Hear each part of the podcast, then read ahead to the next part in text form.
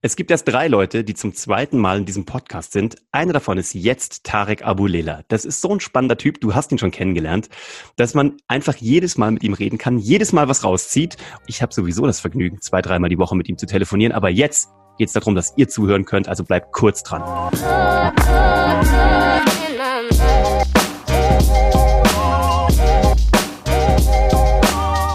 Herzlich willkommen bei Hashtag Happylist, der Podcast, der sich darum kümmert, dass du alle deine Ziele auf deiner Glücksliste erreichst, sowohl beruflich als auch privat. Ich bin Uwe von Grafenstein. Der Typ hier neben mir ist Tarek Abulela. Ihr kennt ihn, er war nämlich schon mal hier bei mir im Podcast. Und ich würde sagen, er ist der talentierteste, bestausgebildete und dazu auch noch bestaussehende Verkaufstrainer Deutschlands. Und also mindestens Deutschlands, wenn nicht sogar der ganzen Welt. Und heute ist er live aus Ägypten zugeschaltet weil er einige spannende Insights mitgebracht hat und natürlich die Vorsätze des Jahres, die er mir gleich erzählen wird. Tarek, du warst schon da. Ähm, ich erlebe dich ja äh, sonst immer nur im Anzug. Das ist schon das zweite Mal, dass du nicht im Anzug bei mir im Podcast sitzt. Was ist da los? Ja, hi Uwe. Erstmal vielen Dank für die weitere Einladung. Und ja, das ist tatsächlich so. Ich bin hier gerade im schönen Sommer Bay in Ägypten. Und ja, vor noch nicht allzu langer Zeit war ich noch in, äh, im Meer und habe ähm, schöne Fischis geguckt. Und jetzt bin ich gerade auf dem Zimmer und nach dem Tauchen ist es manchmal so ein bisschen frostig. Darum habe ich mir mal einen Pulli angezogen, weil abends wird's hier dann doch ein bisschen frisch. Es ist ja immerhin Januar, also Winter. Und die, die das ja auf YouTube sehen, die sehen ja ein bisschen eine rote Murmel hier, weil die Sonne ist dann doch intensiver, als man denkt, wenn da so ein Wind geht am Meer.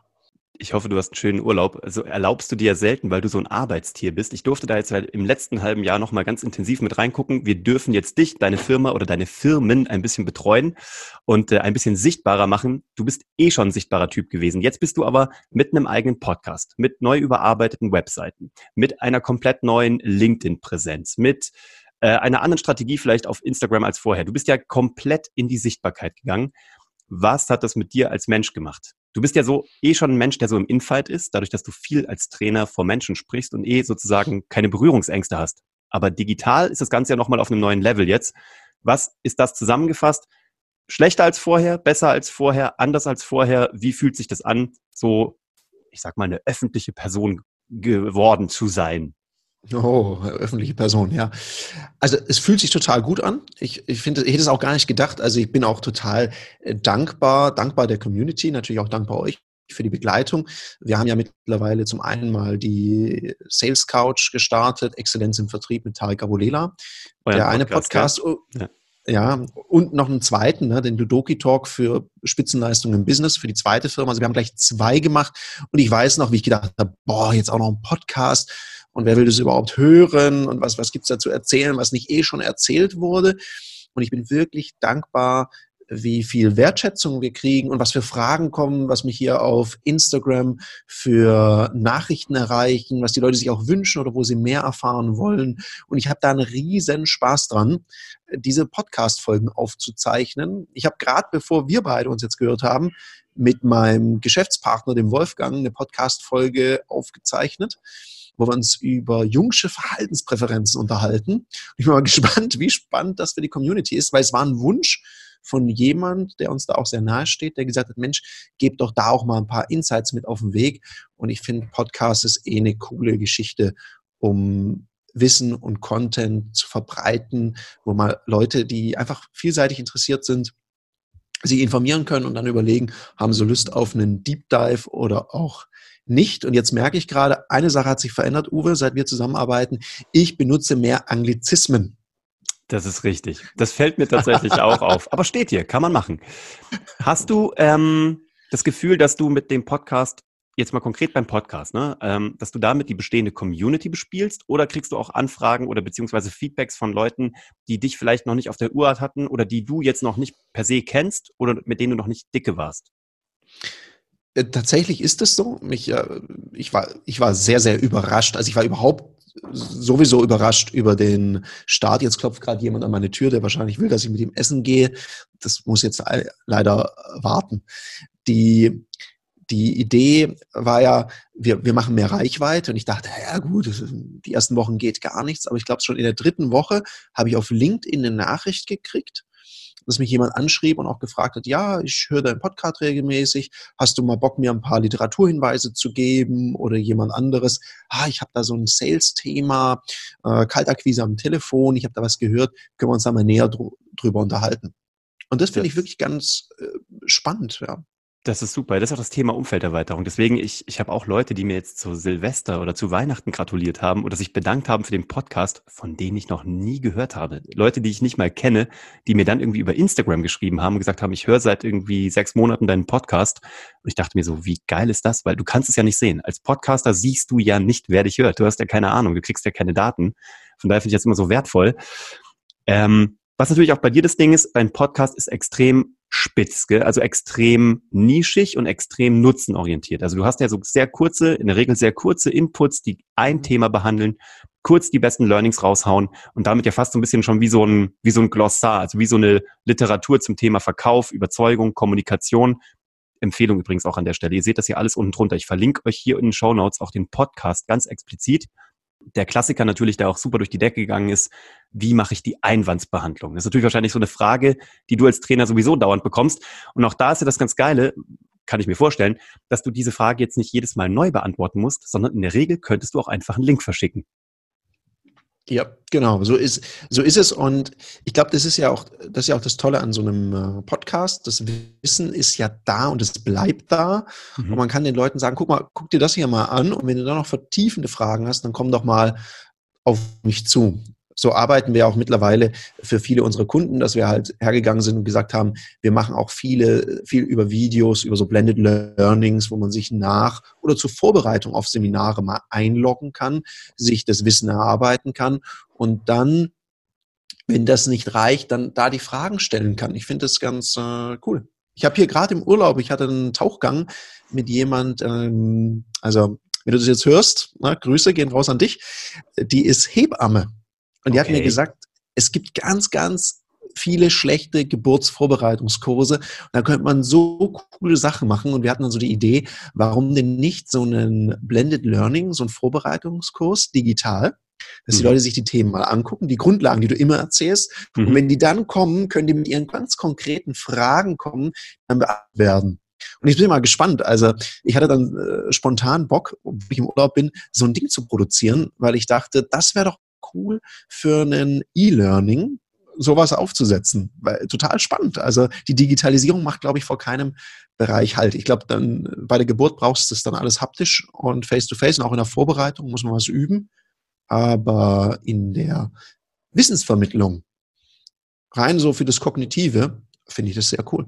Na, vor allem gibt es hier so eine Schutzzone, ne? Du kannst erstmal alles in Ruhe stalken, kannst dich da so reindenken, bevor du sozusagen ins Haptische gehen musst. Ne? Also du kannst erstmal so geschützt dich über einen äh, kompletten Themenblock erstmal informieren. Das ist natürlich ganz cool.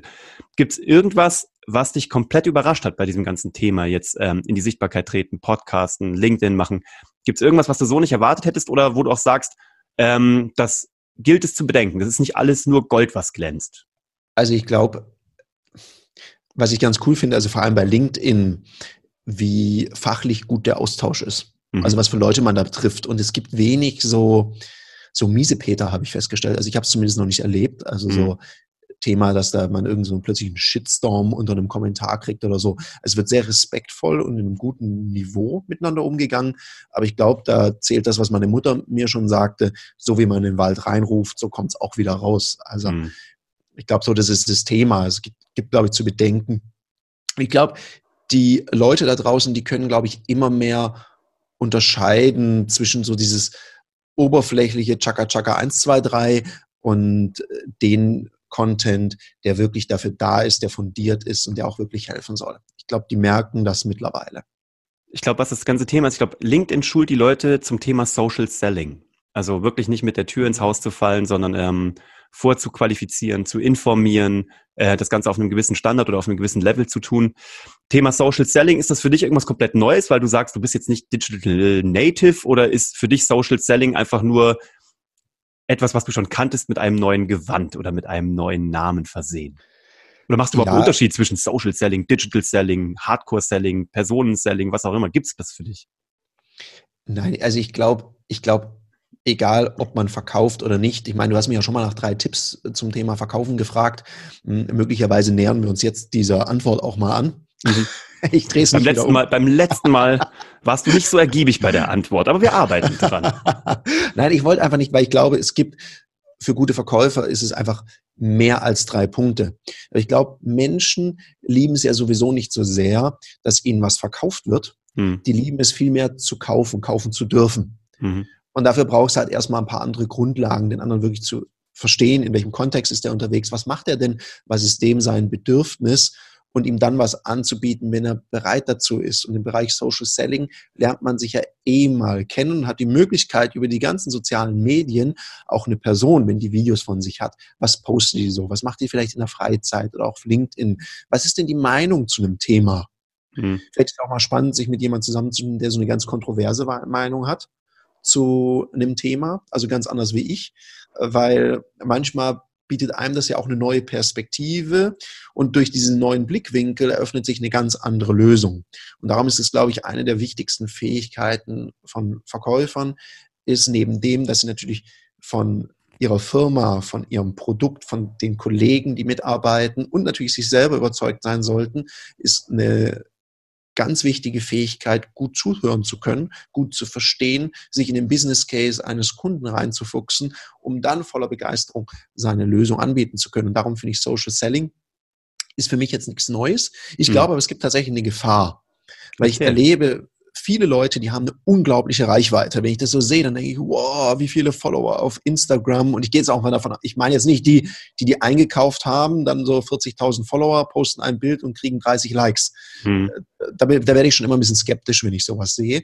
Sondern ich meine tatsächlich die, die so eine riesen Reichweite haben, eine unglaubliche Reichweite, die posten auch immer, kriegen ganz viel Liebe über die sozialen Medien. Aber wenn man dann mit denen spricht, verdienen sie kein Geld. Hm. Sehe ich, ich glaub, jeden Tag ich glaube, ein Lead ist ein Lead. Hm. Und um einen Lead zu closen oder aus dem Geschäft zu machen, muss hm. man natürlich diese Fähigkeit haben, zuhören, die richtigen Fragen stellen und dann auch mal in die nächste, in die nächste Ebene kommen. Also sich immer gegenseitig ein Like schenken. Wenn man, wenn der eine ein Problem hat, wofür ich eine Lösung habe, dann ist es ja ganz schlau, das zusammenzubringen und daraus was zu machen. Und dafür braucht es halt die rudimentären Verkaufsskills und die lernt man eben in einer fundierten Ausbildung. Ja, das ist genau das gleiche wie mit den, mit den Facebook-Ads. Ne? Schalten rein theoretisch kann sie jeder, gut schalten können sie wenige. Trotzdem läuft es ja im Grunde genommen momentan immer nach dem gleichen Prinzip ab. Vereinbare jetzt einen 15-minütigen Beratungscall und dann wirst du halt hoffentlich geclosed. Gell? Und auch der Weg dahin, ob der jetzt über digital kommt, über Ads kommt, über Social Selling kommt, ist mal relativ wurscht. Das ist natürlich cool, weil es eine Erweiterung des Portfolios ist, aber irgendwann wirst du die Leute halt am Telefon haben. Und dann wird sich wieder nur entscheiden, wie gut sind deine Kommunikationsskills, wie gut hörst du zu, wie nutzenorientiert argumentierst du und wie gut kannst du verkaufen. Ich habe gestern eine ganz spannende angeblich Studie gelesen, wo drin steht, früher hieß es ja immer, man braucht sieben Kontakte, bis man einen Lead closen kann. Neuerdings heißt es, dass die Aufmerksamkeitsspanne kürzer geworden ist, die Kontaktzahl höher und der ähm, Trust-Faktor geringer. Von daher, angeblich braucht man jetzt im B2B-Bereich 34 Kontakte und im B2C-Bereich 54 Kontakte. Und genau deswegen sollte man auf Social Media sein, weil nur dann können die Leute dir mehrfach folgen und nochmal folgen und nochmal folgen, neuen Beitrag sehen, neuen Beitrag sehen, neuen Beitrag sehen. Schon mal sowas gehört? Bullshit, nicht Bullshit? Was ist deine Meinung? Ach je, also mit diesen Studien, das ist lustig. Ich habe gerade jetzt hier im Urlaub ein äh, Buch gelesen, das heißt Bullshit Busters. Mhm, gut. Und da, und da geht es eben genau darum, was da immer so erzählt wird, auch auf den Bühnen, was Trainer da manchmal so erzählen und äh, um eben ihre Aussagen da zu stützen. Und es war wirklich spannend. Also einige von den Sachen, die hatte ich schon so oft gehört. Hm. Und die sind einfach äh, ja, Kokolores. Und ich weiß es nicht, das mit den sieben Kontakten habe ich auch schon mal gehört, ja.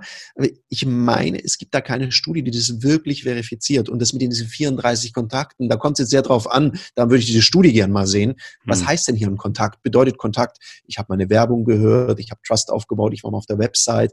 Also was, was zählt denn hier als ein Kontakt? Das war ein Ding, was wirklich auf Social Media einzahlte, wo es darum geht, mach täglich Stories, weil eine Story-Kontakt, ein View-Kontakt im Feed, ähm, dass du halt einfach gesehen wirst in Social Media. Das war, das bezog sich darauf. Aber es war lustigerweise auch ein Social Marketer, der Social Media als Marketingplattform nutzt. Also von daher auch wieder die Frage, wer ist der Absender und was will er damit äh, beweisen, gell? Ich glaube schon, ja. dass das Ding ist, dass du da, je omnipräsenter du da bist, desto mehr hilft es natürlich. Ähm, ja. Je häufiger da die Kontaktanzahl ist, das hilft, aber ich finde auch diese, ähm, ja, diese ominösen äh, Kontaktzahlen, diese ominösen angeblichen Dogmen äh, gequirlter Quark. So. Ja, ich meine, was, es gibt ja ein altes Prinzip, das hieß ja immer so Kontakte gleich Kontrakte. Was hm. ist damit gemeint? Das Gesetz der großen Zahl. Hm. Also wenn ich natürlich in den Trichter oben viel reintue, dann kommt auch unten irgendwas raus.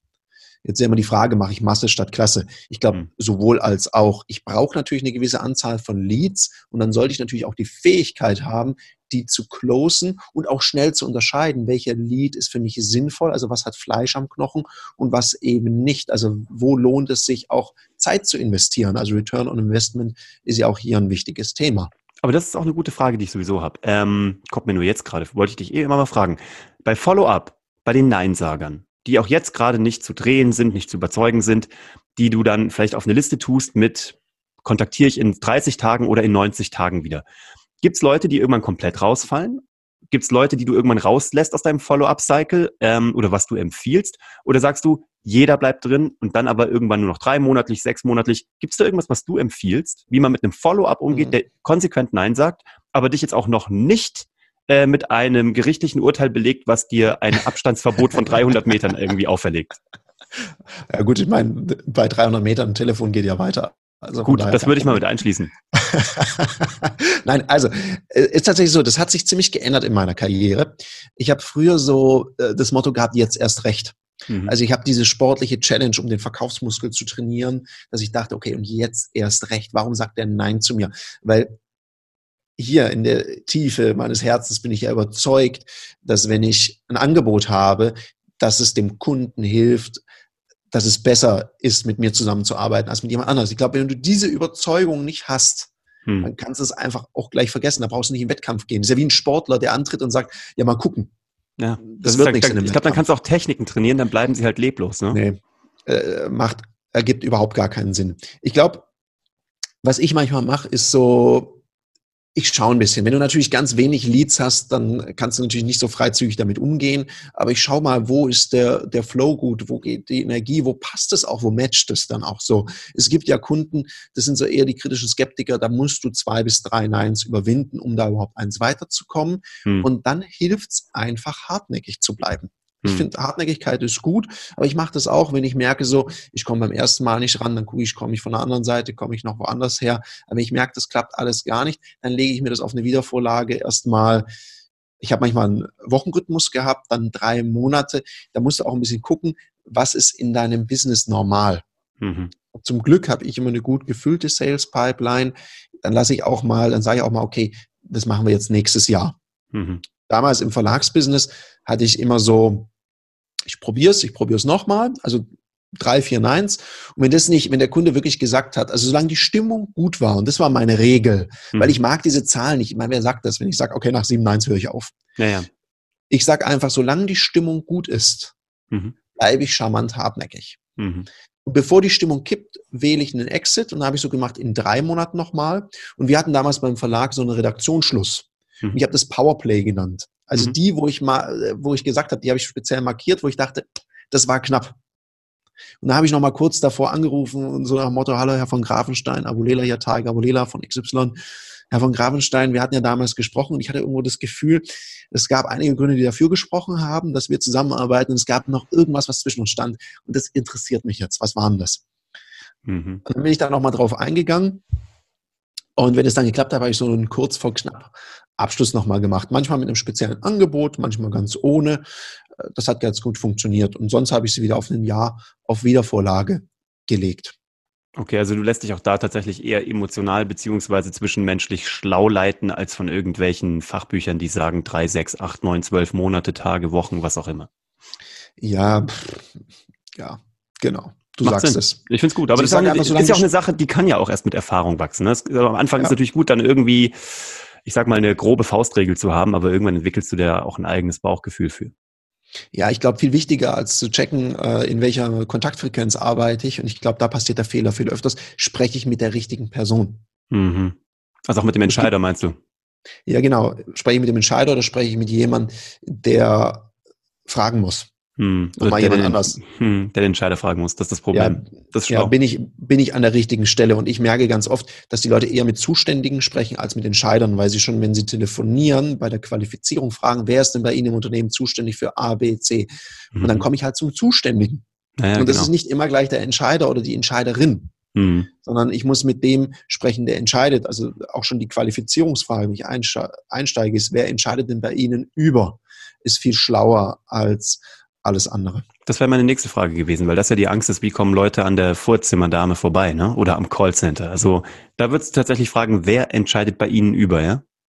Ja, und ich meine, ich kann ja auch ins Impressum gucken. Wir haben ja in Mhm. Deutschland eine Impressumpflicht.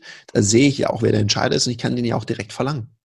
Sehr gut. Das ist schon mal ein Und- Nugget. Also eins Ja. der vielen Nuggets jetzt schon mal. Aber das natürlich, wenn du da draußen zuhörst und dir immer überlegt hast, wie soll ich an den Leuten vorbeikommen, die irgendwie so die Gatekeeper sind oder so die Vor, die Vorzimmerhunde sozusagen, die alle wegbeißen müssen.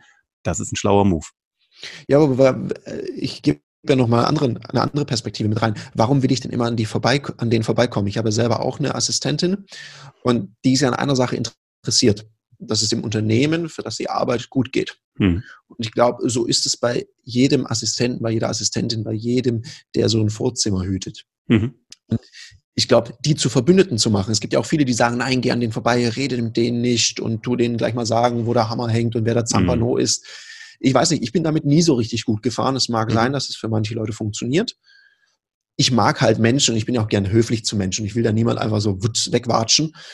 Und ich habe die immer zu meinen Verbündeten gemacht. Mhm. Und irgendwann habe ich geschnallt, die hüten ja auch den Kalender. Mhm. Und irgendwann habe ich gefragt, sagen Sie mal, hm, vielleicht können Sie mir helfen. Jetzt weiß ich nicht, für die meisten Unternehmen ist A, B, C, D spannend. Wie ist denn das bei Ihrem Chef? Was ist Ihre Erfahrung da? Dann haben Mhm. sie gesagt, ja, das findet er auch gut und so weiter. Und sage ich, ja, äh, haben Sie den Zugriff auf seinen Kalender? Ja. Und dann sage ich, wann ist denn mal ein geschickter Zeitpunkt für einen Telefontermin? Können Sie mich da mal für zehn Minuten einplanen? Ach ja, gerne. Und Schlau. dann haben ja, du hast die halt mit ins Boot geholt, ja. Das ist natürlich raffiniert. Ja, oder die, wo das nicht ging, Mhm. Die haben mir manchmal gesagt, Sie, Herr Bolela, wir haben die Policy, wir stellen einfach nicht durch. Aber ich kann Ihnen eins sagen, ich mache heute um fünf Feierabend und ab dann ist das Telefon direkt durchgestellt. Habe ich aber nie gesagt.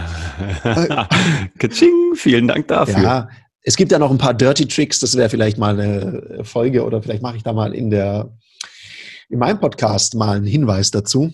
Ich würde es mir anhören, sofort.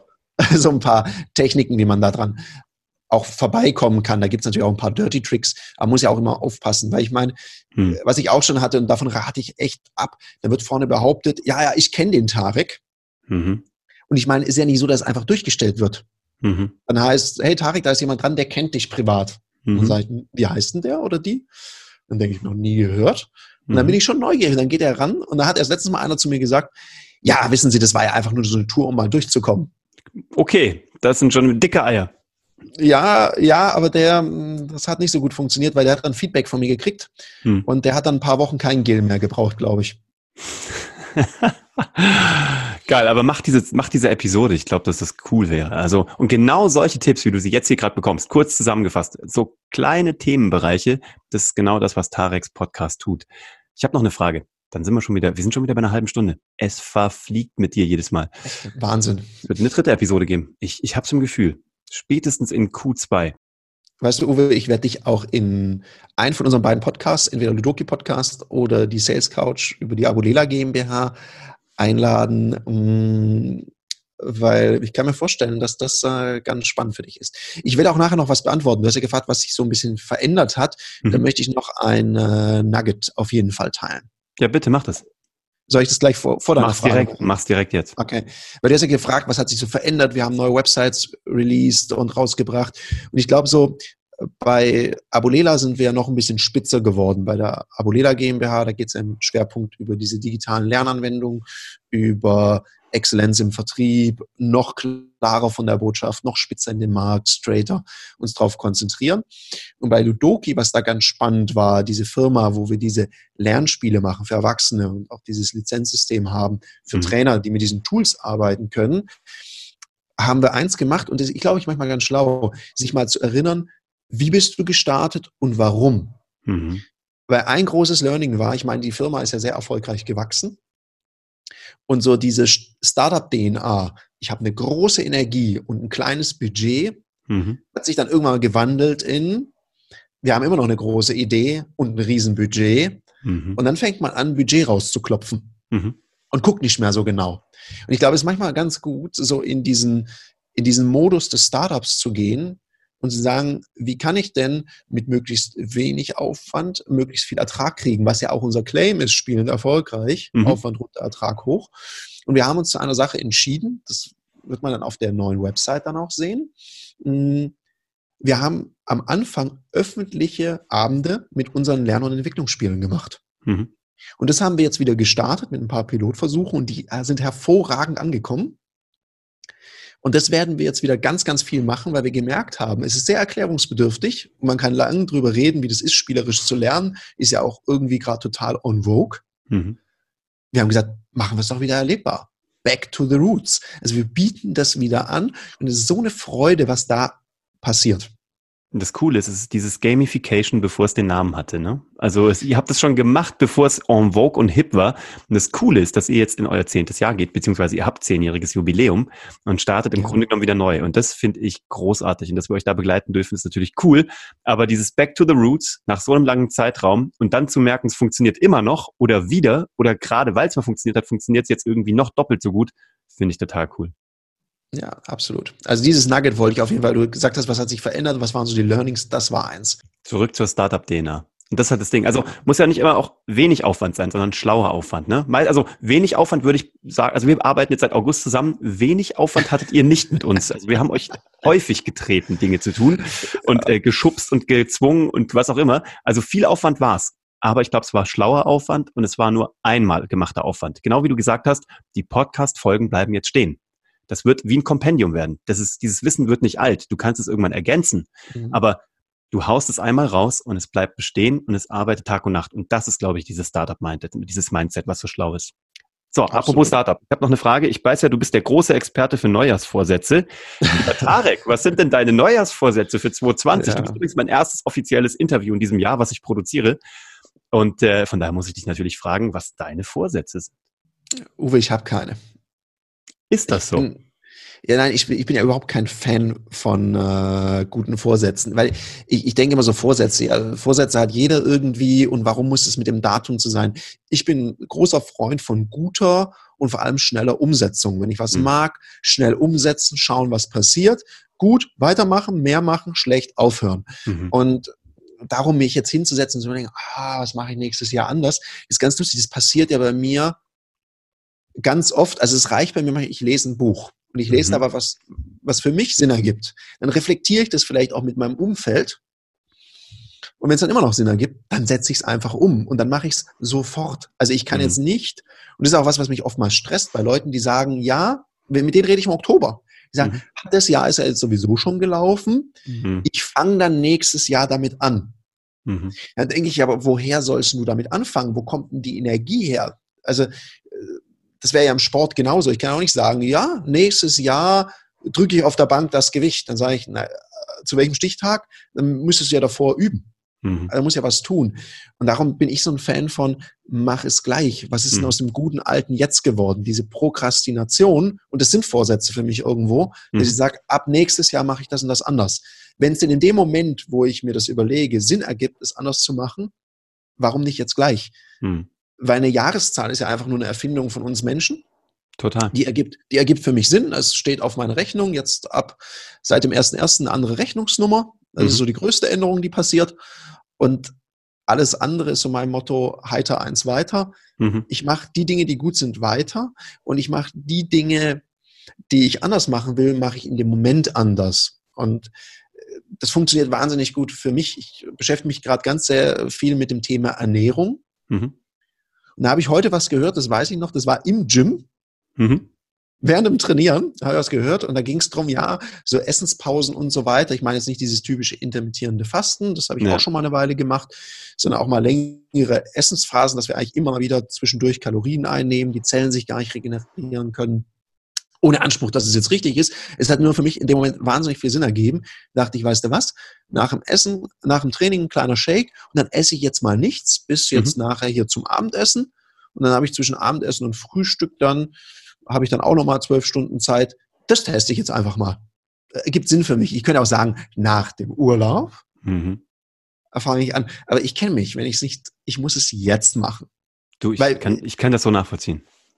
Weil, weil wenn du von was überzeugt bist und für was brennst, dann zu sagen, nö, jetzt mache ich erstmal nicht, das mache ich erst nächstes Jahr, das Thema für nächstes Jahr, finde ich ganz schrecklich. Und wenn ich was Neues lerne, was ich im nächsten Seminar meinen Kunden weitergeben könnte, ist es für mich was wie unterlassene Hilfeleistung, dieses neu gewonnene Wissen, wenn ich es verifiziert habe, nicht zu teilen, wäre so irgendwie Verrat an meinem Kunden, könnte ich auch nicht. Ja, und außerdem hat es auch so was Spielerisches, weil ich bin so ein Typ, ich muss es dann ausprobieren, weil genau wie bei dir, ich will sofort Trial oder Error. Ich will sofort wissen, funktioniert es oder funktioniert es nicht. Ich bin auch viel zu neugierig. Also weißt du, ich will das sofort ausprobieren. Ich hatte ja äh, letzten Jahr noch, nein, in der letzten Dezemberwoche, noch kurz vor Weihnachten, diese, ich sag mal, gesundheitliche Odyssee und eine kleine Empfehlung meines Arztes, mich dreimal die Woche äh, kardiologisch zu betätigen. Und hab dann direkt, kardiologisch. Ich, äh, hab dann, ab. genau, ich höre mich jetzt selber ab. Atme mal. Und bin ja. dann sofort, ich bin am 22. zum Probetraining, am 23. zum zweiten Probetraining, habe am 25. meinen Vertrag abgeschlossen, am Feiertag. Das geht auch nur, weil ich in so einem Hotelgym bin. Ähm, und bin danach viermal die Woche trainieren gegangen. Also auch da, ne, die haben, sie, haben mich alle angeguckt und haben gesagt, mm sechs Wochen werden wir ihn sehen, danach nicht mehr. Die haben mich auch gefragt, sind Sie sich sicher, ob Sie einen zwölf Monatsvertrag abschließen wollen? Ja. Ich gesagt, ja, ja, ich bin mir sehr sicher. Ich war selber schon Sporttrainer. Ich weiß, dass die Leute dann Mitte Februar wieder weg sind, aber ich bin gekommen, um zu bleiben. Das ist das eine. Und gestern ich schleppe jetzt schon die ganze Zeit die Idee mit mir rum.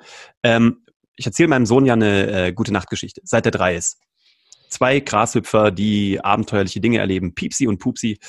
Ähm, und das erzähle ich ihm seit er drei ist, weil er immer neue Geschichten haben will und ich erfinde die für ihn. Und jetzt habe ich mir überlegt, eigentlich müsste man raus ein Hörbuch machen. Und gestern bin ich ins mhm. Büro gefahren, habe einfach mein Mikrofon aufgestellt, habe drumherum Schaumstoff geklebt und habe die erste Folge einfach eingesprochen und äh, habe es ihm heute Morgen vorges äh, vorgespielt. Er findet es mega, ist elf Minuten lang geworden. Jetzt werden die anderen Folgen nachkommen. Aber auch da, man kann rumlabern oder man kann einfach das Mikrofon aufstellen und es einfach tun. Und jetzt weiß ich, es gefällt ihm, vielleicht gefällt es auch anderen. Das wird mein Herzensprojekt 2020, mein erstes Hörspiel für Kinder zu produzieren.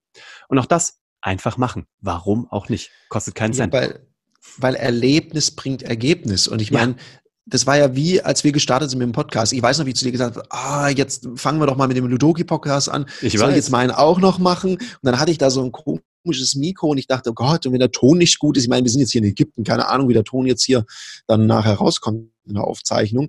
Und da habe ich eins auch gelernt, die Community ist total nett. Ich habe Zuschriften gekriegt von, von Menschen, die gesagt haben, hey, wenn du einen besseren Ton haben willst, dann empfehle ich dir das Mikro oder hey, das könntest du noch machen. Also total, wenn du nach Hilfe fragst, also Menschen, die erfolgreich sind, ja, mhm. die die helfen dir gerne, weil sie nicht so das Gefühl haben, oh Gott, ich kriege Konkurrenz. Ich meine, der Markt da draußen ist so riesig Klar. und jetzt ein Podcast mehr, vor allem wenn es andere Themen sind, also da tut sich keiner weh. Und ich glaube, das ist so, einfach mal machen, dann schauen, was rauskommt und klar auch mit ich meine, es war jetzt nicht so, dass, ich, dass wir einfach losgelegt haben, sondern wir haben ja dich gefragt, du hast genau gesagt, was, was kann man tun, wie muss man es aufzeichnen, wie lädt mhm. man was, wo hoch. Mhm. Und wenn man es dann einfach tut, und ich bin auch meinem Team total dankbar, die mich da so unterstützt haben, weil ohne dieses Team unmöglich. Und bei der Workload unmöglich. Na, du hast da schon ein paar sehr feine Damen und Herren um dich rum, das kann ich bestätigen. Ich glaube, bei dir ist der Groschen gefallen, wenn ich das ja verraten darf, als du deine war vielleicht nicht die beste, aber eine der effektivsten und am sich geilsten anhörenden und irgendwie spontansten und lebendigsten Folgen bei dir im Auto auf einer Autobahnraststätte aufgezeichnet hast. Da hast du gesagt, du bist einfach irgendwo ins Auto gegangen, hast die Türen zugemacht und hast eine Podcast-Folge aufgezeichnet und hast sie mir zugeschickt und sie klang geil, sie war ja. angezündet, sie war energetisch, sie war fachlich auf dem Punkt und ich glaube, da ist so der, da ist der Groschen gefallen. Ich glaube, das ist das Ding. Und auch da, du hast es gemacht. Du hättest natürlich sagen können, nein, ich muss zurückfahren nach Konstanz, ich muss bei mir zu Hause sein, ich muss mir mein Studio aufbauen. Oder du gehst einfach ins Auto und nimmst eine geile Episode auf und ein Auto hat eine Hammer-Akustik. Ja, das hat mir mal jemand gegeben, den Tipp. Und dann dachte ich, naja gut, wenn der das sagt, der wird es ja wissen. Dann machen wir das jetzt mal. Und es war so in dem Moment. Also ich habe jetzt einige von diesen Folgen aufgenommen, nachdem ich irgendwas erlebt habe. Wirklich direkt mhm. im Auto gesessen, Auto ausgeschaltet, Mikro raus, ins Handy rein und losgequatscht. Mhm. Gut, dann haben wir natürlich keine Videoaufzeichnung. Okay, kann man mit leben. Der Ton war, glaube ich, cool. Und es war in dem Moment raus. Das war dann so, ich glaube, energetisch auch auf einem guten Level. Und das ist mir auch wichtig. Ich möchte auch das teilen, was ich in dem Moment denke und wo ich denke, okay, das zu teilen, ergibt jetzt gerade für die ganze Community Sinn. Total. Und es ist doch total rübergekommen. Cool. Damit kommen wir schon wieder zum Ende. Ich danke dir. Es sind schon wieder 40 Minuten. Das verfliegt wahnsinnig. Ähm, wenn du da draußen dabei ähm, geblieben bist, wovon ich ausgehe, dann danke ich dir für deine Lebenszeit, die du uns geschenkt hast. Und äh, wenn du Tarek noch ein wenig stalken möchtest, Hintergrund durchleuchten, fragen, was auch immer genießen magst, dann verlinke ich dir drunter seine Website. Du findest da auch seinen Podcast. Du findest ihn überall dort, wo man das finden kann, die Sales Couch.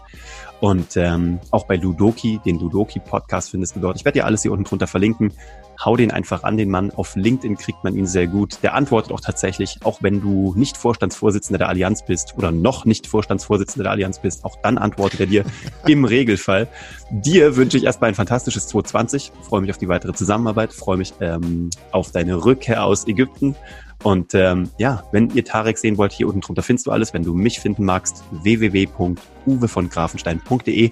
Wenn du jemanden kennst, für den diese Episode vielleicht wertvoll sein kann, dann leite die gerne weiter, damit auch der von Tareks Wissen profitieren kann oder sie. Und äh, lass mir gerne eine Bewertung da, lass mir ein Like da, einen Kommentar, wenn du irgendwo sagst, das stimmt nicht, dann lass uns da gerne in den Infight gehen. Ich wünsche dir ein fantastisches 2020. Wir sind raus. Ciao. Hashtag Happylist wird dir präsentiert von My Bali Coffee, sauleckerer Kaffee, den du mit gutem Gewissen trinken kannst. Wenn du den mal ausprobieren magst oder wenn du mehr erfahren möchtest, schau mal nach unter www.mybali-coffee.de.